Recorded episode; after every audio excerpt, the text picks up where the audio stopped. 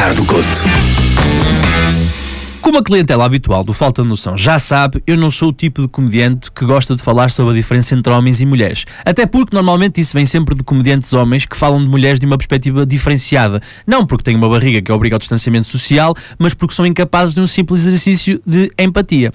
Porém, há uma frase sexista generalizada que é difícil contestar, que é a ideia de que os homens são labregos. Porcos mesmo.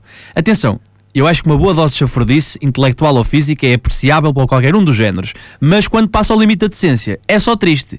E isto é particularmente verificável nos jornais desportivos. A linha editorial de um jornal desportivo é definida por um cão concio. É um bocado deprimente que a última página de alguns jornais seja uma mulher descascada só porque sim. É triste que um estudo de mercado tenha chegado à conclusão que é preciso uma mulher nua para um homem acabar de ler o jornal.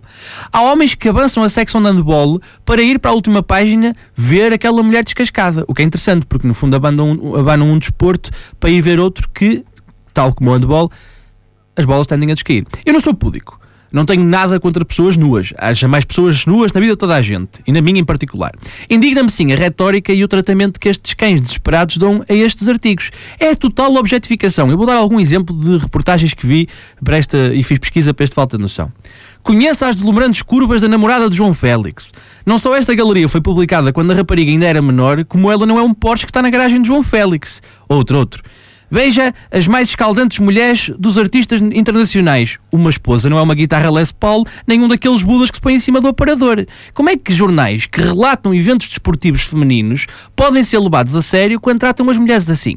Como é que o jornalista que ontem fez a galeria das 10 loiras mais apetecíveis do campeonato holandês pode ver um jogo de futebol feminino e ser justo, imparcial e nada condescendente? Não pode.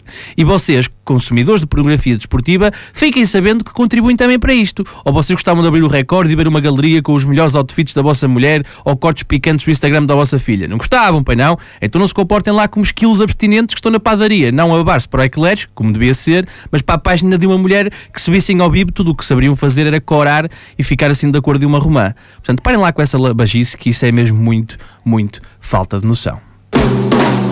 Falta de noção.